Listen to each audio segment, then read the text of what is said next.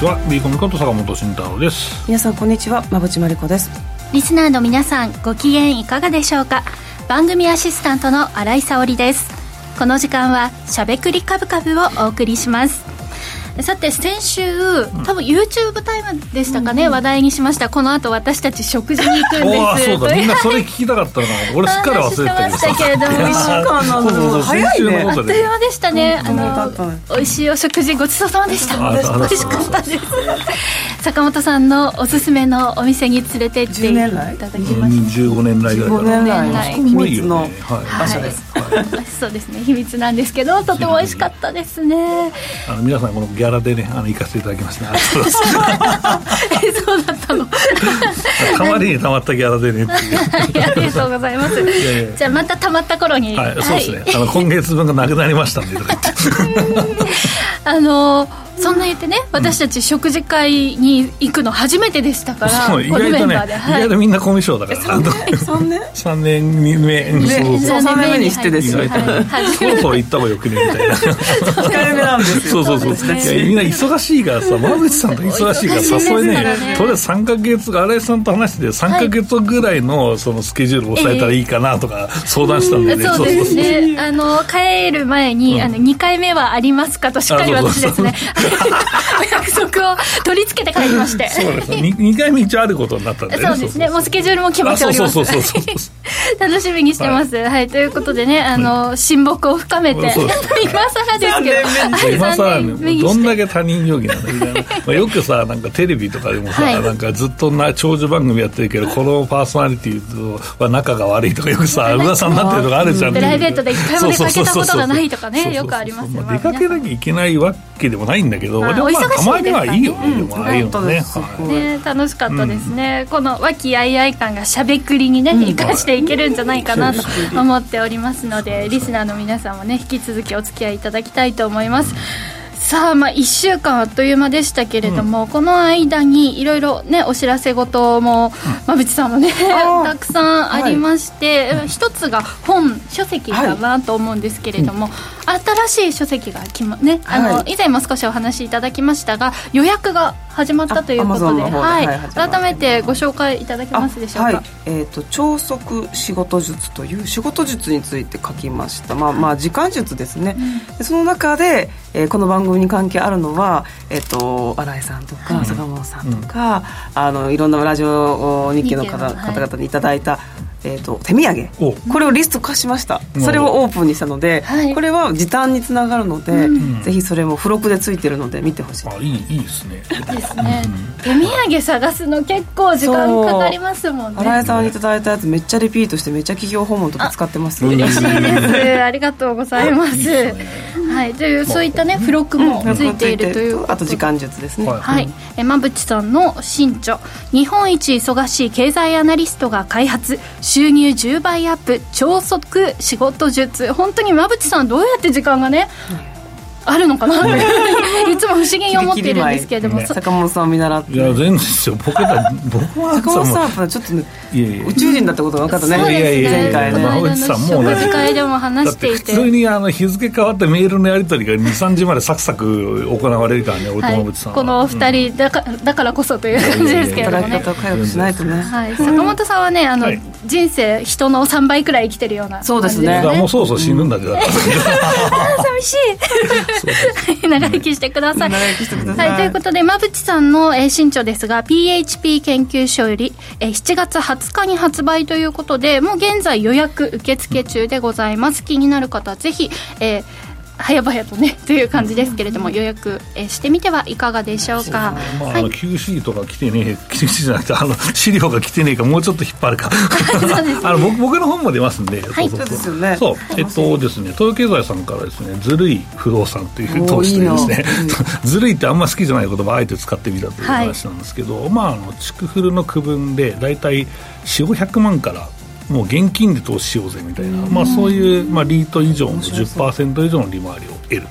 という本をですね、まあ、書いてですね、まあ、7月の26日かなえー、発売になってますのでアマゾンでぜひ予約をお願いいたします。はい、えー、改めて坂本さんの新著「ずるい不動産投資。手間暇かけずに毎月50万円の家賃が入ってくる築筑国分マンション投資入門マンション投資入門えマンション投資入門ですね、はい。筑国分マンション投資入門。東洋経済し、えー、新報社より7月26日に発売となります。こちらも予約受付中です、どうぞよろしくお願いいたします。さあということで美味しい食事もね先週いただいたところで今週も元気にお送りしていきたいと思います。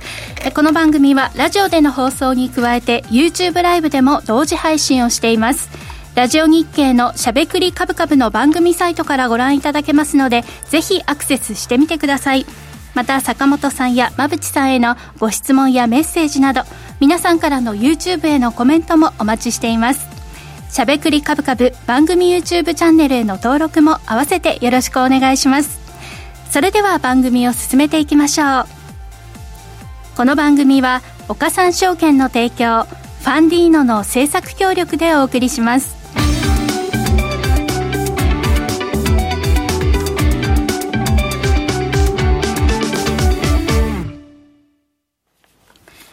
ここからは坂本さん、馬淵さんのお二人に足元の相場環境と今後の展望について伺っていきたいと思います。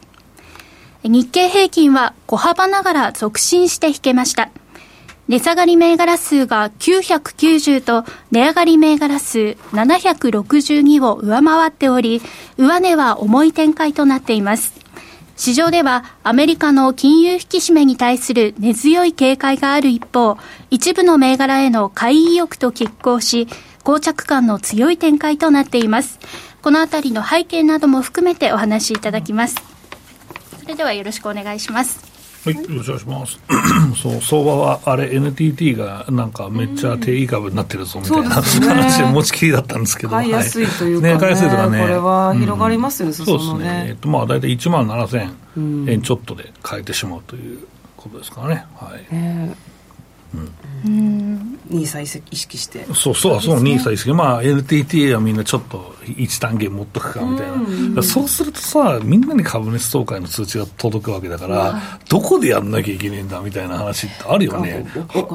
入れる可能性があるホールってどこだよみたいなのになっちゃいますよね。何株以上の方だけリアルで。いやいやいやいやそれはないそれは全員入れるからとりあえず。そうそう。それ権利だから。そうそうそうキャパが必要ですね。中継とかかな、何拠点。まあ、とか、多分そう、そう、それは OK だと思う。入りきないから、前、郵政が上場した直後って結構、その IPO で株主いたじゃないですか。だから、会場でかくねえといけねえぞっての、埼玉スタジアムで確かやった、やったんですけど、でも、全然来なくてスカスカだったとか言ってたよ、言った人が。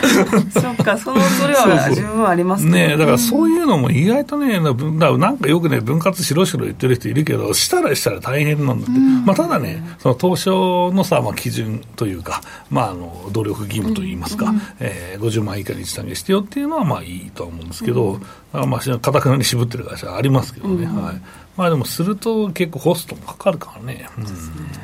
埼玉スタジアム借りるってなるとねねスケジュール抑えるのも結構大変そうですし、ね、すごいコストかかりますね、ね、だからその辺もやっぱりね株主としてはねちょっとだけ気にした方がいいかなとは思いますけどね、はいあのよくある本社会議室とかでね、やるところは、意外とコスト意識高いなと思うんですけど、ねはい、行ってみたいっていう気持ちもね、うん、叶えてくれますしね。途中でガチャって。ちょっとね、あのどんな雰囲気なのか気になりますからね、うん、はい、ね、そういった感じで、まあ、初回はなんかね、皆さん、興味があって行く方が多いかもしれませんけれども、うんね、ちょっとその規模をね、継続するとなると、株主総会はあれですけれども、ただあの、とりあえず買っておきたいなという銘柄がね、いっぱいあると、ね、あの新規参入の方がね買いやすくていいかなとは思いますね、まあ、中学生高校生でもねお小遣い買えますからね、うん、そうですね。すごい世界観ですよね、はい、日本そういった話題でね持ちきりでしたけれども、さて、えー、海外に目を向けると、はいアメリカの指標をちょっと見ておきますとまず住宅関連の指標が出てます。でこれ見てみるとあの新築住宅販売件数強いんですよね、うん、予想を上回るような結果になっているので向こう今あの住宅の金利のローンの平均が6.7%と非常に高い。んですけれども、うんね、にもかかわらずこの住宅の、まあ、市況かつアメリカの住宅株ですね、うん、えー、企業自体の業績も良かったりするので、結構こう旺盛というかそうです、ね、崩れ崩れてないというか、これだけ金利が高くても旺盛なんだっていうのは、景気の強さを示してますよね、住宅会社、めちゃめちゃ業績良かったですね、ね KB ホームとかレナーとかね、先月かな、決算出てたんですけど、今月か。うんで株価もそれに準じてすごく上がってるんですよね。6.7%って結構な額だよね。これだったら多分全部返すもね。倍は最低でも払わなきゃいけないからね、うん、怖くないんですかね皆さん。いやまあ上がっていくっていうのと賃貸が高すぎるからしょうがなく借りなきゃいけないっていう層もいるよ、ね、か買わなきゃいけないから。いう層もあるんでしょうね多分。上がればまあ売れるといいなみたいな気持ちを込めてということですかね、あとは消費動向ですね、えー、消費者信頼感指数も、これも予想を上回る、予想が103だったものが結果が109.7でしたので、こちらの、えー、個人消費も旺盛だと、不動産と消費が旺盛というところも、まあ、あのいい材料になってきています。そうですねで為替、うん、144円台、はい。ね、まあ日銀の無策ぶりを発揮してますねとかいう人が意外と評論家とかいそうないそうな気がするけどね。いやでもまあ実際のところ、まあ、それもまああるし、うん、まあ、米国も意外と利下げまで時間かかるんじゃないっていう考え方もまああるし、ねまあ、あと欧州も利上げしとるし、ということで、まあ、円円最弱みたいなところが、ね、あるかなとは思うんですけどね、はい、やっぱりもこの140円台半ばぐらいになってくるとまたこう、いろいろね論論点が出てくるというか、うん、そうですね。為替の影響がっていうふうな話が出てきている水準と、あとまあ介入の話とか、はい、話はどうなんですかね、ね。いや、やんのかな、介入でもやんなくていいんじゃない、口先だけでいいから、浦さんがおっしゃって言ってくれたら、それで十分だから、金使う必要ないよね。気配を見せただけでもね、そうそうそう、まあまあ、ね、神田財務官なんかは言ったりしてますあんま影響、今回、去年はね、ちょっと動きましたけど、その総裁の一言がやっぱり一番あの効くんじゃねえかと思いますけどね。もう一回スタンバイで動いたので、もう動かないんですかね、もう知ってるよみたいな感じ。そうだし、まあでもね、ここで一応ね、介入してくれれば、ある意味、利食いだから、うん、意外と日本国としてはね、まあ、まあ、もっと円が弱くなっちゃうかもしれないけど、うん、まあ、現状としてはナイストレート利益確定ってことそう、利益確定、ナイストレート。に一応なるからね、らそこは意外と、まあ、日本人としては否定しないところなのかなと思うんですが、やっぱりあんまりその介入はね、やっぱりその根回しが必要ですからね、とりあえずね。はい。うんそのあたりちょっとね怖いね動きかなま。あちょっとねあの日経平均にも影響出ますからね、ちょっと一時的に円高になるとね、うん、なので、まあ、ただ、これ、6月終わった、もう明日で終わりじゃないですか、うん、えー、っとだから、まあ、HQ が終わるわけですけど、うんはい、ということは、決算もそれで出るわけだから、うん、いや、やっぱこれはね、期待したいっすよ。はい、そうですね、うんはい。そして日本に目を向けるとはい。日本は CPI が出ていて、はい、えー、と5月の CPI なんですが、えー、と市場予想が3.3だったところが今回3.2と、うん、あと生鮮食品除くコアが市場予想が3.0だったものが今回の結果3.2というところなので、コアがちょっとと強かったけれども、ね、前回よりは鈍化してますからね。そうですね、まあ、日本はでも、これ、海外に引っ張られてる部分がまあまだあるんで、ね、これが剥げた時どうなるっていうのは、ちょっと見極めたいので、だから動けないっていうのもありますね、ねそういうことですよね、うん、2%継続的にはっていう、達してないってことなんでしょうね。そうですね。あとね、すごい話題が今週多かったのが、JSR、ね、買収。約1兆円を使って非上場化すると。うんこれいろんな意見ありますけど一応あれなんでしょうね、うん、日本の技術をまあ一応守るというか。守るというか、まあ、ただこれ、まあ、実際のところもともとは国策会社だからっていうのはあるんですけど、まあ、ただここが、まあ、強い製品もあるんですけど、フォトレジストレジストは、まあ、でも日本に強い他の会社も用途違ってもたくさんあるんですけど、これ、ま、守る意味ってあんのかっていう人もいますよね。だから本当に利,、利利益をその再上場の時の利益だけを求めてるんじゃないかっていう意見と、ね。えー、経済安全保障のどっちが本当なんだみたいな、うん、バリアップできるのかっていう方ですけど僕としては。そうですよ、ね、だって同業他社がそんなもんのバリエーションしかついてないのに、うん、なんでここだけつけるんですかっていうのも疑問なので、まあ、ただどうなんだろうね。やまあ、やりやすいんじゃない？国策会社だったしもともと。だし、まあ、株主構成もまあね、なんか言うこと聞いてくれそうなところもまああるしと考えますと、意外意外と、まああのうん、あの予算もあったのかもしれませんが、革新機構さん、そこね、はい、そこはちょっとわ分かり知れるところですけどね、はい、あの意外と。じゃあ海外から狙われているから守らなければならなかったというよりはまあそれはないんじゃない。だってそれだったらさすでにもう株主が結構さ、うん。増えてるはずだ。そうそうそう、うんまあ5%とか近くまで持っててみたいな話にな,、なってると僕は思うんですよ水面下でやったのか分かんないですけどね、だからうーんなんかここより守らなきゃいけない会社ってありそうだな、まあ同業でね。まあうん。まあ同業もそうですけど、他のあ業種でも。そうかあまあまあ確かに。アクティビスト狙われてるね。意外とああるかなとは思うんですけどね、うん。じゃあ何があるのかなって意外と、まあ、規制かかってる業種もまあありますからね実際ね、まあ。うん、でもここしかない技術がっていうのはね種とか守った方がいいあそっちだね確かに種苗会社はまあそうでしょうね、うん。まあ、意外とでも種苗会社輸出で意外と潤ってますからね、まあそうですよね。なくすわけにはいかないし。ブロッコリーの種のシェア正解率とかね、あるんですよ、日本には、はい、うんそして税収が本当に大きくなってきそうましたね。ですね、しっかりと儲かってるというか、もうこれ、円安の効果もあってのことだと思いますけれども、そう税収が71兆円台に乗ってきて、3年連続過去最高と、消費税もしっかり取ってると。いうことですね。ね。増税をするという、する、かもしれない。はい。インボイスも来ますからね。さらに増えていくんじゃなまあ、いか、退職金の、あの、あれだね、税制変更は、お来たかって感じですけどね、あれは不評だろうな、なんか。はい、ということでこの税金をどんなふうに使っていくのかというところはね、あのどんな企業に振り向けられていくのか、そのセクター戦略にも関わってきますから大きいお金が動くなというのを見ていました。さて、えーここまでは坂本さん、馬淵さんのお二人に足元の相場環境と今後の展望について伺いました。続いてはこちらのコーナーです。坂本慎太郎のマーケット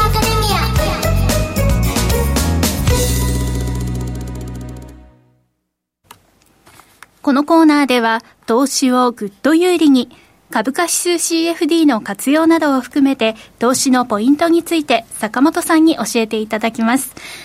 さてい。難しいですね。捉え方が。いや、難しいよね。だからまあ、なかなか下がんないのはいいことなんだけどさ、でもまあ、取れる戦略がないよね。だってこれさ、おしめが一番怖くね。うん。まあ、戻るっていう確信が何もない中でさ、下がったから買うかと思って、まあ、結局、結果戻ってるんだけど、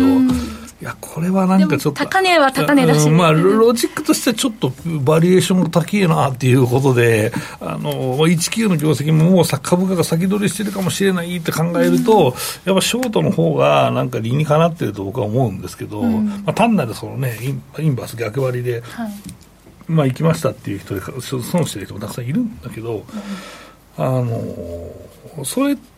と、まあ、方向性一緒なんだけど、姿勢のでもロジックは違うっしょって、まあ、僕は思ってるんですけど、やっぱやっぱなんとなく高いではなく、普通にバリエーションが高いなとは思っているんですけどね。うん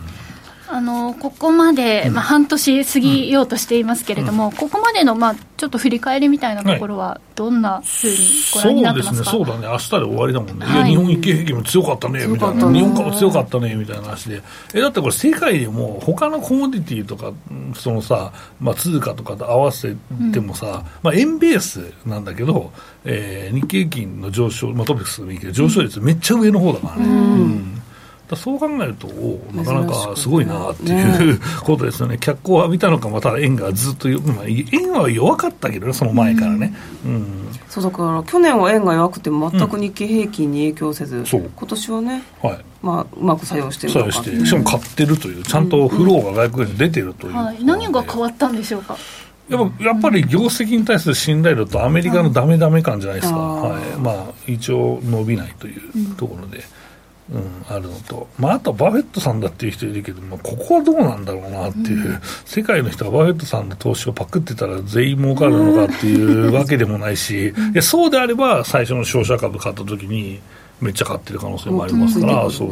何より今更的な話もありますけどね。うん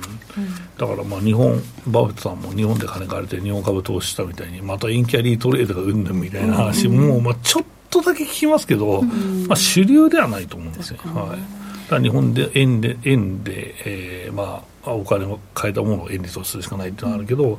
うん、それだけでも、まあ、ボリューム的にね、そんなものすごい量ではないので、まあ、まあ、それでも5兆とかそういう量ですけど、まあ、ももっともっとね、リーマンショックの前とかはありましたからね、フローがね、はい、アベノミクスの時もありましたし、うん、だからまあその辺がやっぱりあるので、意外とまあなんだろうな。日本株このまま続くのっていうのが意外とみんな、うん、うん、あの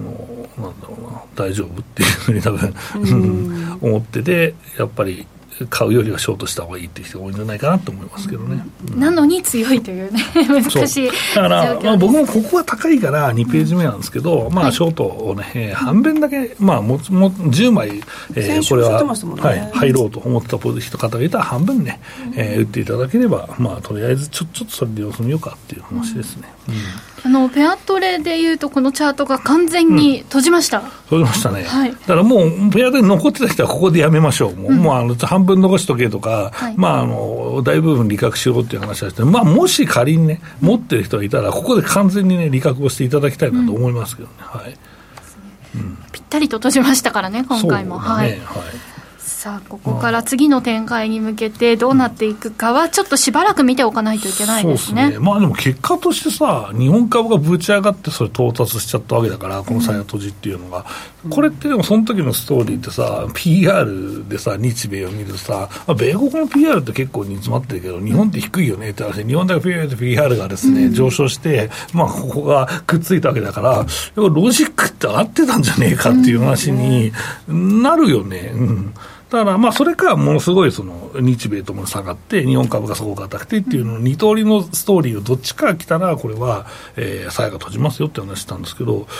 来ちゃったなっていう、まあ、そんな話で、うん、日経平均がこの先から来年、さらに3年後とかに、その PER が10、はい8倍とかって世界ってありえるん、えっと、今の、今今で PR 計測したら18倍というのは当然あるかなと思うんですよ、今15倍ぐらいなんで、3年後に10%ずつぐらい増益していけばいくよね、うん、あそうか。今今から比較すると、それぐらい成長する可能性はある。そうそうそうだから3年後の PR どうなってるかって、そこから現役だったらものすごい低い数字になるだろうし、うん、まだこのペースでずっと増益していくんであれば、まあ、切り上がっていくねっていうそこは個別株って意外と、まあ、そのインデックス指数と言いながら似てるんだろうなとは思うんですけど。そのロジックが適用できる,、できる限り、日経平均はそれに準じて動くっていうイメージで。がいい質問なんだけど、それは今期分しかまだ織り込まないんじゃないと思ってるんですよ、まあ、1期も蓋開けてないし、うん、まあ、それをやるのは大体年末からだよね、うん、みんなの常識として、だから早すぎんじゃん、織り込むのがって思っていると、だからここで一旦まあちょっと。うん、ショートみたいな、うん、まあ、部署タッチしましたからね、15点半ばぐらい。そう、半ばですね、うん、はい。だからね、それをなんか、日経平均のレンジは12倍から、まあ、15倍が俺普通だと思うんだけど、16っていう人もたまにいますからね。ねそうだ、それってなんか今のさ、そのさ、その分析のさ、外にもう来てる外れ値だからさ、うん、16って言ってる人いたな、みたいな、マジ都合いいよなって思うんですけど、まあでもそこはね、12倍台で11に本当は突入してんじゃおかしいじゃねえかって言い続けてましたからね、僕はね。うん、そこはそれで、まあ、すごくシンプルな話。だから日経平均はやっぱり増益、J 株効果あるよと、うん、えー、いう話だと思うんで、一応2年で、現状ではこの前も指揮法がプレートされてましたけど、うん、まあ2年で、まあ2割弱ぐらいかなという今期来期で。まあ僕も大体そのぐらいで見てますね。2割2年で乗ったらいいなと。ただこれって、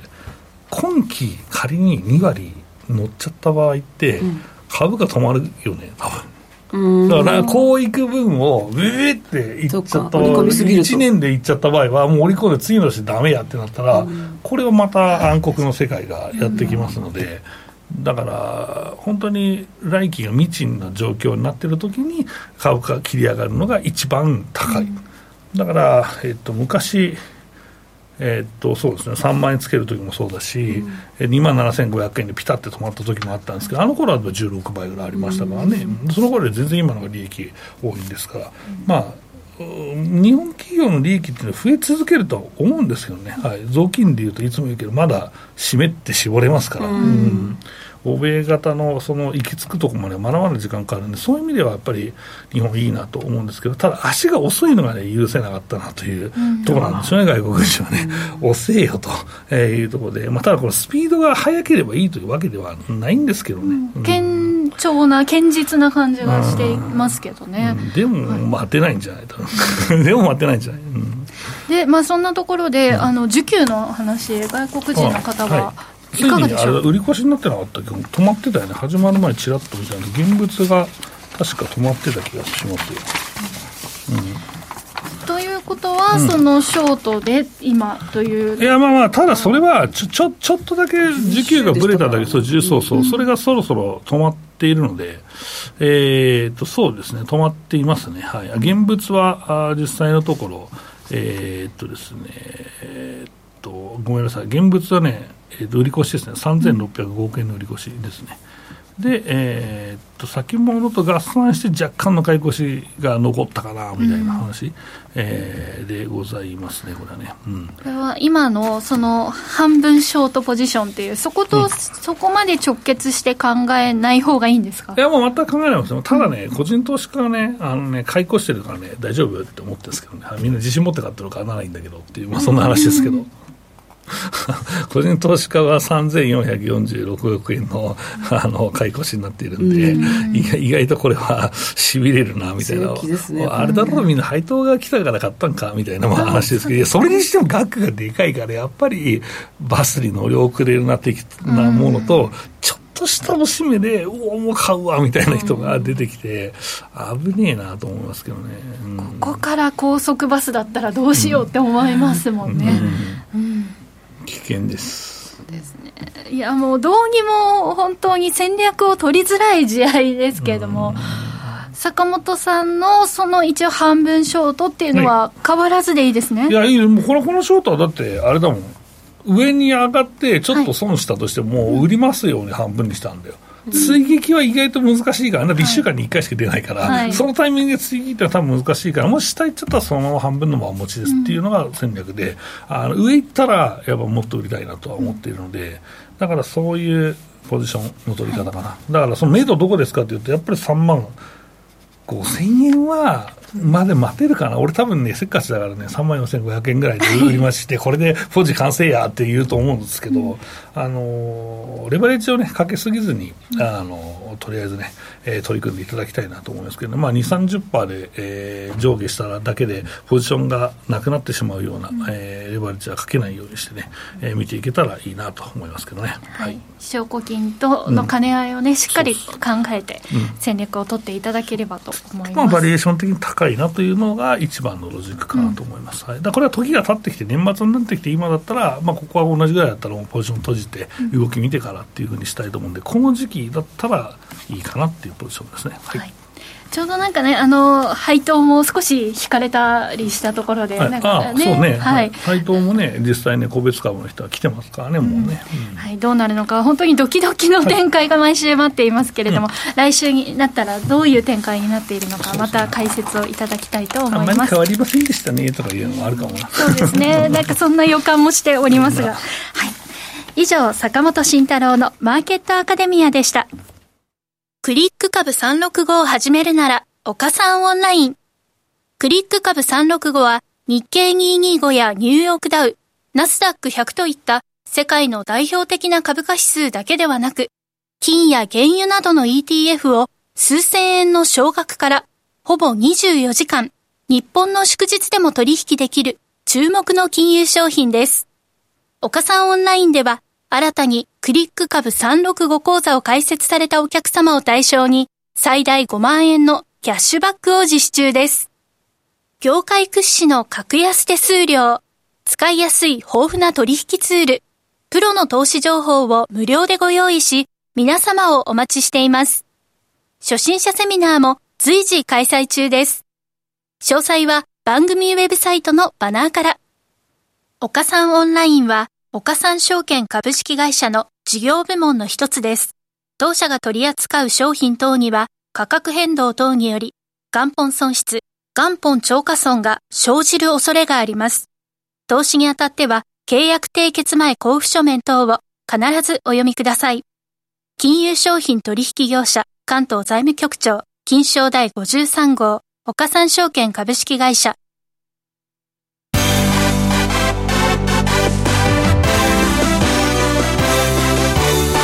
馬淵真理子の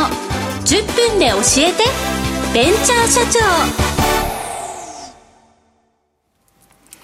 このコーナーではこれからの日本で活躍を期待される起業家、ベンチャー企業の社長に焦点を当てていきます。これからの成長企業のキーワードが分かれば、投資の視点としてもきっと役立つはずです。今日は株式投資型クラウドファンディング最大手のファンディーノで紹介しているベンチャー企業 FP 火星工業株式会社代表取締役社長赤澤秀夫さんにスタジオにお越しいただきました。それではここからは馬淵さんよろしくお願いします。はいよろしくお願いします。赤澤さんどうぞよろしくお願いします。赤澤さんもともと紙関連の製造会社に入社されて、はい、そこの社長を務められてその後この FP 火星工業を起業されたわけですよね。で、えーと、御社はこのプラスチックより高性能な新素材というものを開発されているそうなんですが、これ、どんな素材なんでしょうか？はい、はい、あのーセルロースナノファイバーと言われている、うん、えーと、木材から取れる、えー、繊維ですね、はい、えー、ものすごく微細な繊維を、えーと、プラスチックに混ぜることによって、えー、機能性を付与しているというような、うんえー、新しい、えー、素材になります。木からできているわけなんですね。そうですね、はい、がプラスチックのような性能を持っている。そうですね。あのプラスチックさまざ、まなプラスチックがあるんですけど、うん、まあ、その中に、えーと、セルロースファイバーを配合することで、えー、プラスチック本来の機能よりも高めていくことができるという素材になります。強度とかも強いんですか？そうですね、あの強度、まあ、セルロースナノファイバーっていうのは国の、まあ、国家プロジェクトの一つとも言われてるんですけども、うんはい、まあ、非常に強靭な繊維でできてます、うん、えー、鉄の5倍の強度で5分の1の軽さという、あのキーワードなんかもよく出てくるんですけど、まあだからといって鉄よりも硬くなるわけではないんですけども、うんうん、まあ、身近なるプラスチックのあの硬さとかですね、うん、強度を上げることができます、うん、坂本さん。いか？がですか、国家戦略。そんな、はい、あのお話伺ったんですけど創業の経緯みたいなところは、まあ、もうちょっと詳しく教えていただけたらなと思います。はい。あのー先ほど、はい、えー、ご説明いただいた通り、はい、あの紙関連の会社に、まあ、30年近く、あのおりまして、あの静岡県富士市っていうのは非常にえーと、製紙が盛んな地域でして、あの全国でも有名なんですけど、まあそういう、えー、のその中でもですね、まあ、こ紙っていうのは非常にリサイクルも歴史が古くてですね、まあ、いろんなところでリサイクルされてるんですけど、あのなかなかリサイクルに回せない古紙えー、難処理古紙っていうものをあのたくさんあります。で、ね、まあ、私がたまたまその紙関係に従事してた会社で取り扱ってた紙っていうのがその難古紙に分類されるもので、なかなか古紙としてリサイクルできにくいというふうに言われてたんで、まあ、なんとか、えー、マテリアルリサイクルできないかっていうので長年研究をしてました。うんまあ、最終的にはあのサーマルリサイクルで燃やすしかないんですけれども、まあ、なんとか商品にっていうことで、えー、研究してて、まあ、あのプラスチックと混ぜる技術を開発したというところが、えー、ざっくりとした経緯になります。はい、このグリーンチップ、まあ、環境に優しいってお話でしたけれども、はいまあ、実際にどんなところが環境に優しくて従来のプラスチックとの、まあ、違いっていうのを改めて教えていただけますか？はいあのー従来のプラスチックとの違いはですね、はい、えー、まあ、まず環境に優しいっていうワードの一つにですねあのセルロースファイバーを配合することで、えー、プラスチックの量を削減できる。んですね、はいえー、我々の技術を持ち込むとですね51%以上えーと、セルロースを入れることができるので、えー、単純に半分以上プラスチックを削減できると、で、えー、かつ、えー、強度のあって同じ質量のものができるというところになるので、いわゆるプラスチック削減に効果がある、石油由来のものを使わなくていいそうですね。そういうことですね、はい、でそれからまあ50%以上セロース入れるということは紙と同じような成分ですね、うん、えー、皆さんが手元に使われるような紙にはあのパルプ繊維というものが使われてるんです、うん、まあ、それをもっともっとこう微細にあの、えー、改善した繊維を使いますので、うん、質としては、えー、紙と同じになるので、えー、半分以上入るとプラスチックの分類から紙の分類になると。紙になるんですか、はい、そうですね。えーまあ、あくまでも分類としてです。分類として、はい。まあ、あの重量比で多いものを表記してくださいということになるので例えば、えー、分かりやすくと,、えーと、牛乳の容器、うん、あの紙の容器があるんですけど、まあ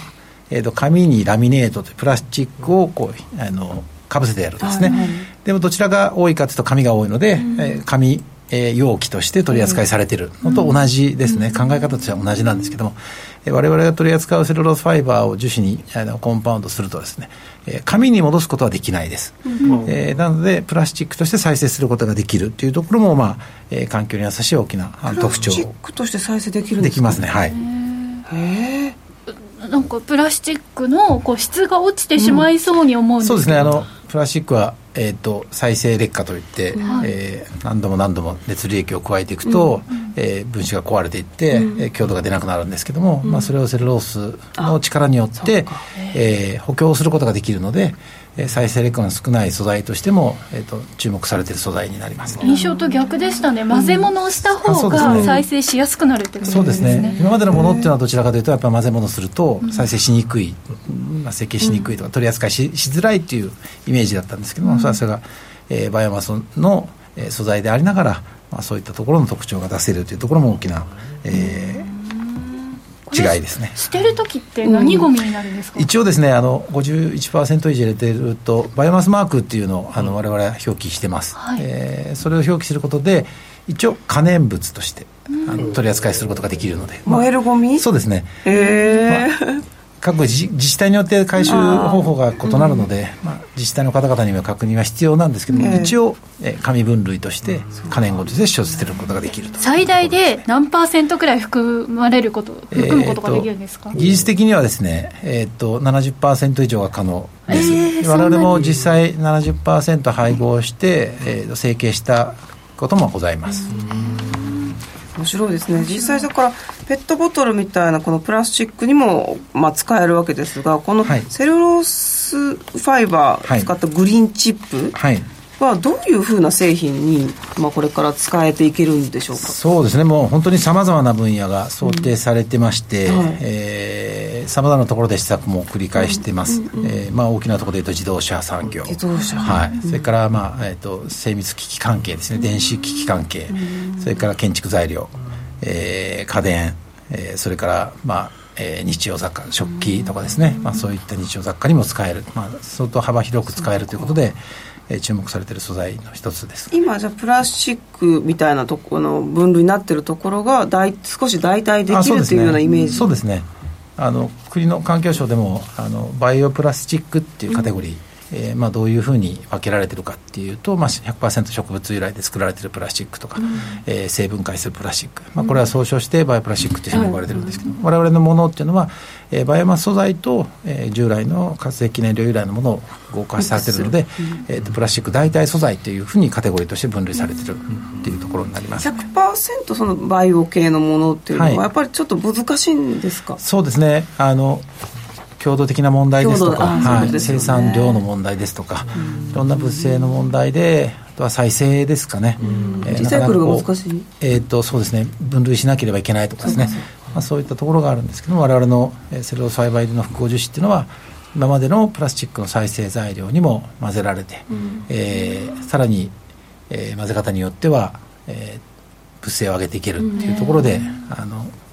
邪魔しない素材っていうところにも言われてます、はい、ちょっと一つ気になったのが食器カトラリーっていうところで、はいはい。はい、最近あの紙のストローとかね、紙のスプーンとかいろいろありますけれども、ちょっとふやけてきちゃったりとか気になるんですが、飲めなくなる最後ね。そうなんですよ。ふにゃふにゃしてくるんですけど、この素材だとその使用感っていうかどういう感じなんでしょうか？あのまあ、僕ちょっとサンプルをお持ちしてるので、はい、まあ、最初にお見せできればよかったんですけど、はいはい、えーと、触っていただくとほとんど今まで使っているプラスチックと変わらない感じですね、えー、ストローのあの薄さにも耐えられるんですか、えーと、あもちろん、えー、あの問題はないかと思います、ただ今までの作り方でそのまま作れるかっていうとやっぱ製法によってさまざまなので、うん、ストローに関しては今えーと、詰めていってる最中ですね、まあ、すごくその声は多いですね。ですか、はい、ちょっと待っております。ね、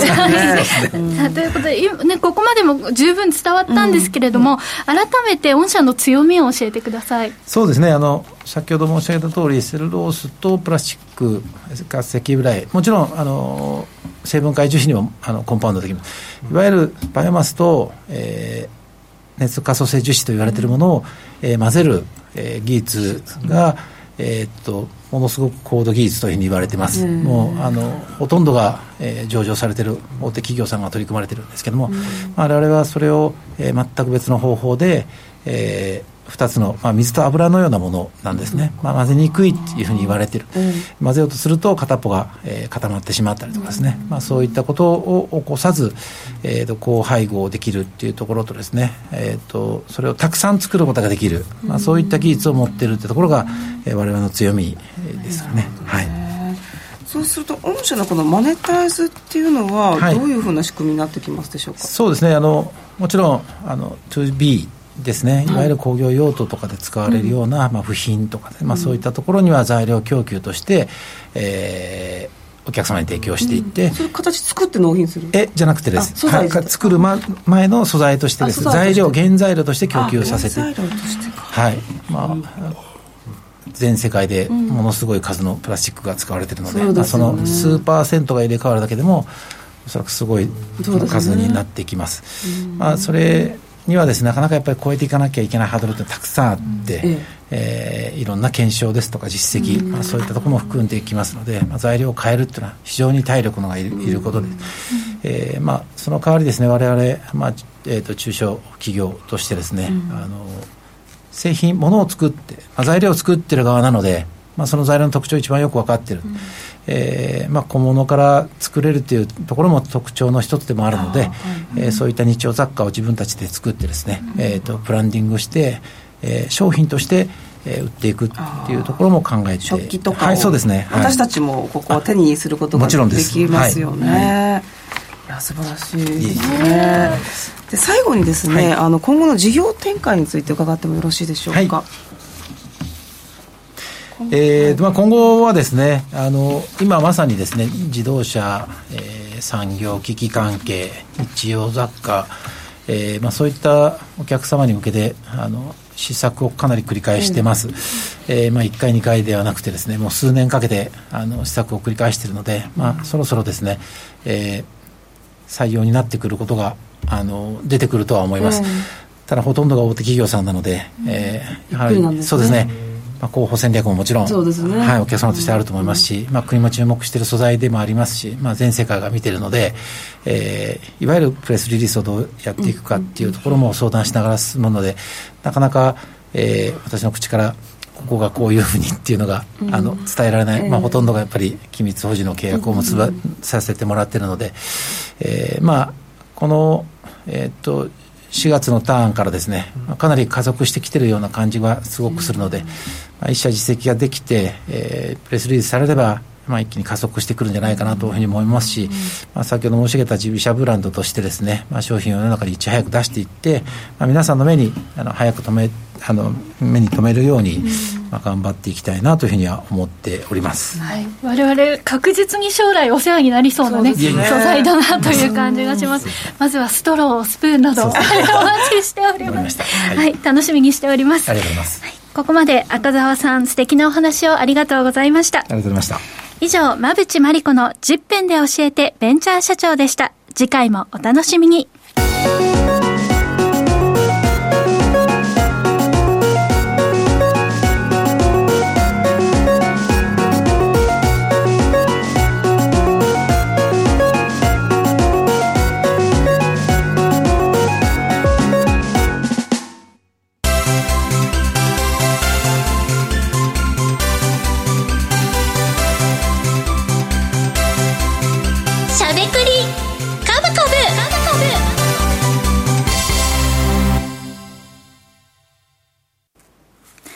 ここからは坂本さん、馬淵さんのお二人が株式投資の肝となる銘柄選別のポイントや注目セクターについて喋りまくるしゃべくり株株のコーナーです。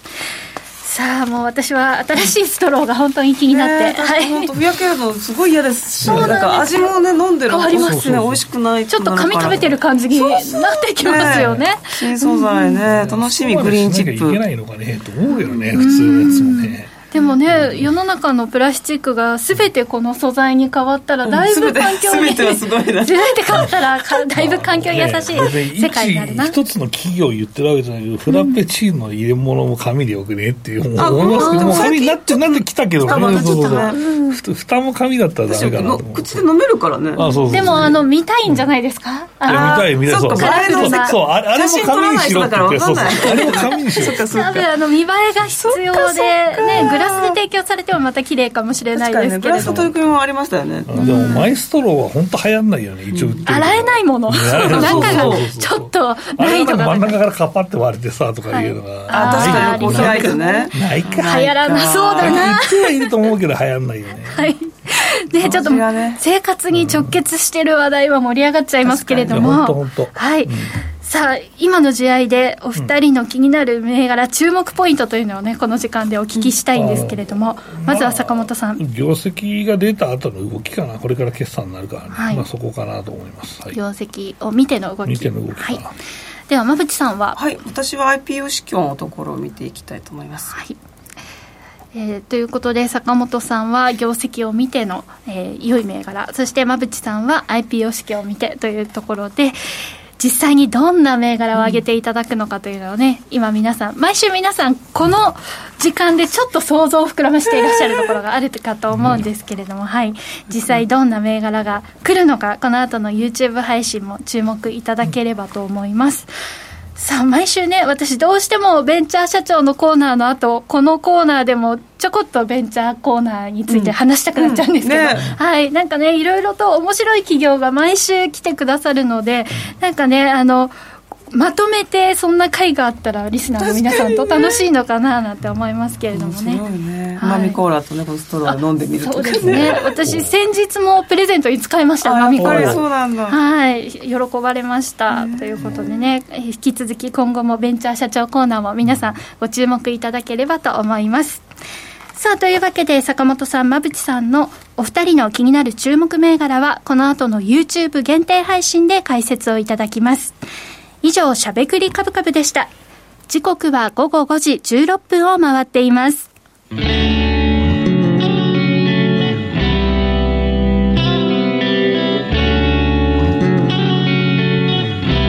ゃべくりカブカブ。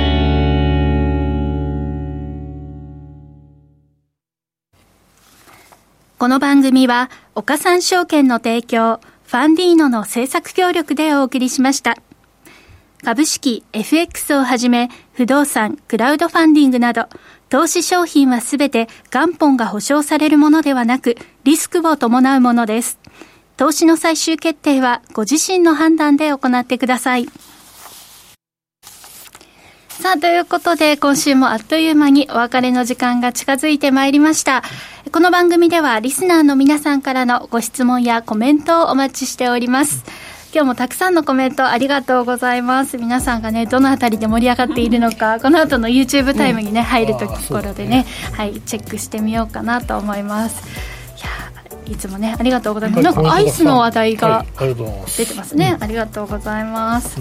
はい、そして、えー、冒頭でもお話ししましたけれども馬淵さんと坂本さんね、うん、馬淵さんの方が、えー、7月20日発売。そして坂本さんが7月、えー、26日に発売の新著、はい、ね、ご注目いただければと思いますまたあの発売が近くなりましたらお二人からね。そうですね。はい、はい、あぜひ予約お願いします。はい、お願いします。両方とも今予約できますので、はい、ぜひ皆さんポチッとよろしくお願いします。また現物がねあのお持ちいただければと思います、プレゼントえー、企画なんかもね、うん、あるのかどうかというところですけれども、はい、ぜひご用意いただければと思います、引き続き皆さんご注目くださいしゃべくりカブカブラジオの前の皆さんとはそろそろお別れのお時間です。また来週お耳にかかりましょう。この後は YouTube ライブでの延長配信です。引き続きお楽しみください。